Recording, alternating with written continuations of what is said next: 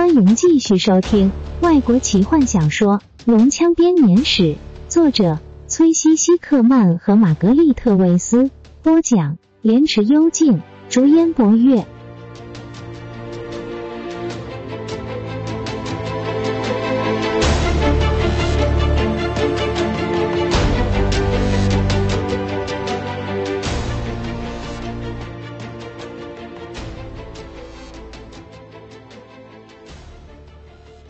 我来了，哥哥。雷斯林冷静的声音进入他的脑海。也该是时候了。卡拉蒙喘息道，一边用武器逼退那只生物。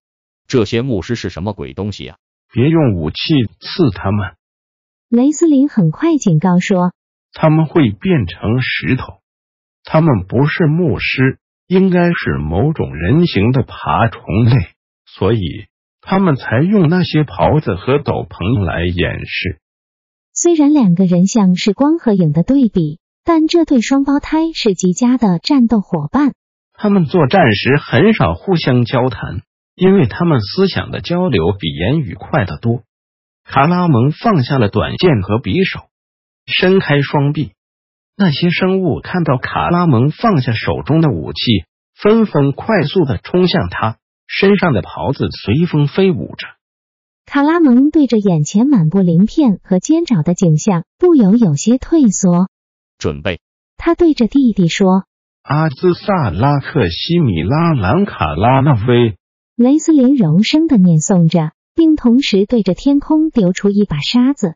那些生物停止了冲刺，睡眼惺忪的摇晃着头，静待魔法造成的睡眠将他们吞没。但他们却眨眨眼，在一瞬间便恢复了意识，继续快速的冲向前。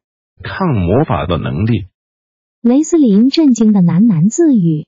但是那段魔法所造成的短暂晕眩，对卡拉蒙来说已经足够。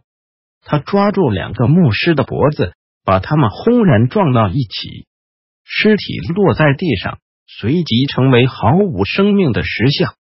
卡拉蒙抬头，却看到还有两个牧师越过了地上伙伴的尸体，手中弯曲的长剑闪着邪恶的光芒。站在我后面，雷斯林嘶哑着声音命令着。卡拉蒙弯身捡起了短剑和匕首，躲到弟弟的身后。他担心着弟弟的安全，却也知道如果挡在中间，只会对弟弟施法造成妨碍。雷斯林专注的瞪着那些牧师。他们认出了他是个法师，便互相交换着眼色，不敢贸然接近。一个趴在地上，爬到拖车下面；另外一个则奋勇的跳向前，高举着剑，希望能够在法师施法前一剑刺穿他，或至少打断他施法所必须的专注。卡拉蒙紧张的喊出声，雷斯林似乎根本没注意到这些事。他慢慢的举起双手。把两个拇指并拢，其余四指像翅膀般的向两侧张开。凯尔坦加斯米奥正呀！随着他念诵出的咒语，魔力很快的通过他瘦弱的身躯，那生物随即被火焰给吞没。坦尼斯刚从起初的震惊中恢复，一听到史东的呼救声，立即冲出树丛，赶向大路。他用长剑的刀面像根棒子似的。敲响压到史东的牧师头上，他发出一声尖叫，让坦尼斯有机会把骑士拖进树丛中。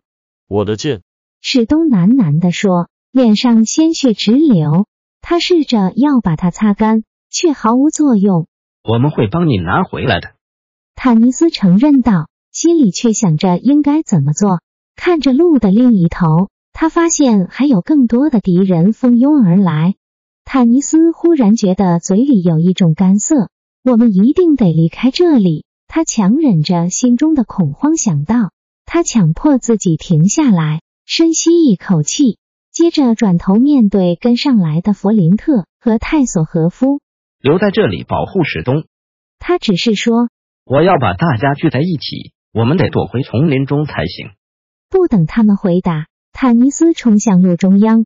但正好雷斯林的法术火焰对着他喷来，他只好趴下躲避这阵高热。拖车和上面的干草以及躲在底下的生物开始着火，冒出了浓烟。你留在这里保护史东。弗林特喃喃地说，一边抓紧手中的战斧。至少目前，从另一头来的敌人暂时没有注意到矮人、坎德人和受伤的骑士。他们全将注意力集中在路上的两群战斗者的身上。但弗林特知道被发现是迟早的问题。想个办法帮帮史东。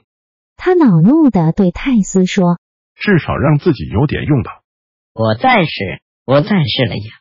泰索和夫用受伤的语调回答：“但是。”我没办法把血止住。他用一条看起来比较干净的手帕擦着骑士的眼睛。这样你看得见吗？史东呻吟着，试着要坐起来，但是头上的剧痛让他又躺了下来。我的剑，他说。泰索和夫四处搜索着，直到他看到那把双手巨剑插在一个石化的牧师背上。好极了！张大了眼睛的坎德人说：“看呀！”弗林特，那是史东的剑啊！我知道，你这个猪脑的坎德人！弗林特叫着，同时他看见一个牧师拔出武器跑向他们。我马上就把它拿给你。泰斯快乐的跪在史东旁边说：“这要不了多久的。”不，弗林特意识到坎德人看不见冲杀过来的牧师。那只怪物手中弯曲的长剑画出一个弧形。对着矮人的头部砍去，弗林特跟着挥出手中的战斧，但就在那一刻，泰索和夫眼睛盯着史东的剑，站了起来。坎德人的胡帕克杖敲中了矮人膝盖的后方，让他绊了一跤，跌在史东身上。敌人的长剑白划了一道圆弧，从大叫着跌倒的矮人头上挥了过去。泰索和夫听到矮人的大喊。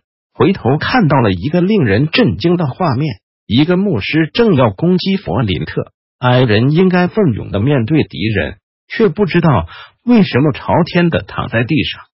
你在做什么，弗林特？泰斯叫着。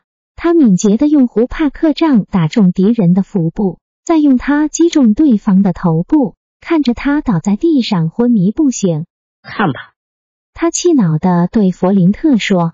难道我每次都必须替你解决你的敌人吗？坎德人接着转身走向史东的剑，为我解决敌人。矮人愤怒的吐出每一个字，挣扎着要站起来。头盔盖住了他的眼睛，让他什么都看不见。弗林特好不容易把他推回到原位，另外一个牧师却又扑向他，再度把他给撞倒。坦尼斯看到金月和何风背对背的站着。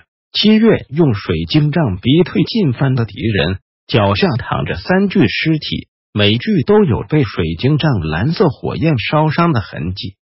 何风的短剑被卡在一个石化的牧师腹部，平原人很快的拿出他仅剩的武器，一把短弓，立刻搭上一支箭。那些生物都暂时后退，用难解的语言交换意见。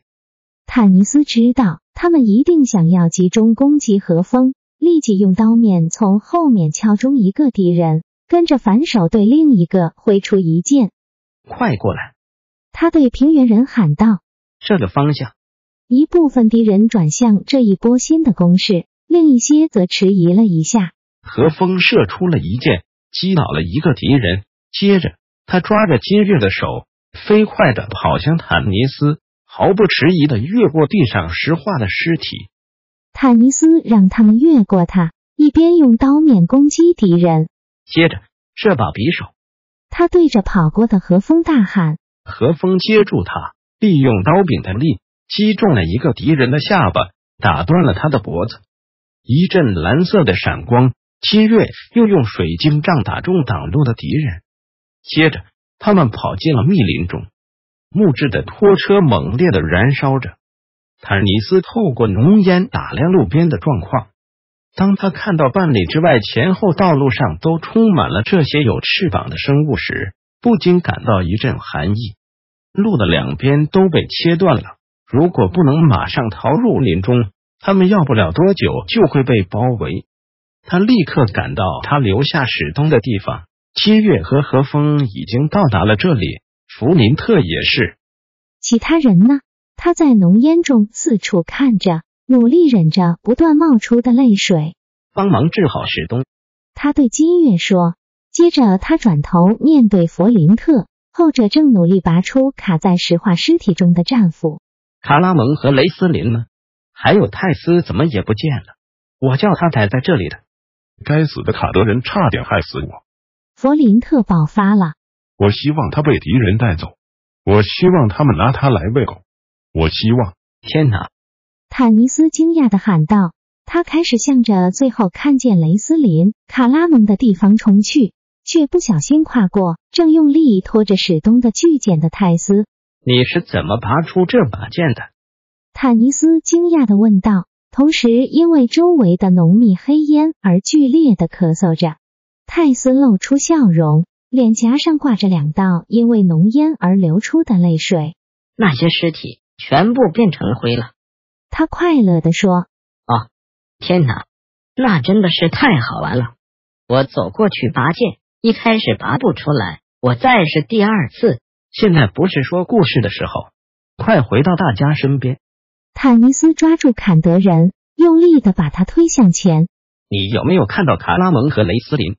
这时他听到卡拉蒙低沉的声音在浓烟中说：“我们来了。”他一只手抱着正在剧烈咳嗽的弟弟。我们把他们打败了吗？大汉兴奋的问道。不，还没有。坦尼斯严肃的回答：“事实上，我们得赶紧进入森林里往南逃。”他也帮忙扶着雷斯林，三个人加快脚步回到聚集在路边的伙伴身边。虽然他们都不断的咳嗽着，但是却很感激这些浓烟提供足够的掩护。史东站了起来，脸色苍白，但是头上的疼痛已经消失，血也止住了。水晶杖医好了他吗？坦尼斯问金月，金月咳嗽着说：“没有完全医好，但足够他站起来走路的了。”他有极限。雷斯林喘息着说：“没错。”坦尼斯打断他们：“我们现在向南走，往森林里。”卡拉蒙摇摇头：“那个方向是暗黑森林。”我知道你要说，你宁愿和活人作战。坦尼斯再度打岔道：“那你觉得？”和这些活着的怪物作战如何呢？战士没有回答。越来越多的怪物从前面和后面涌来，我们没办法应付下一波的攻势。若不是情非得已，我们仍然可以避开暗黑森林。我知道一条狩猎的小径通往岛者之眼峰，在那里我们可以看到通往每一个方向的道路，然后可以再向北走，走到不久前的那个洞穴中去。我们的船还藏在那里。何风建议道：“不。”弗林特用压抑着的声音喊道：“矮人立刻冲向树林，飞快的跑向南方。”本集就为您播讲到这了，祝您愉快，期待您继续收听下一集。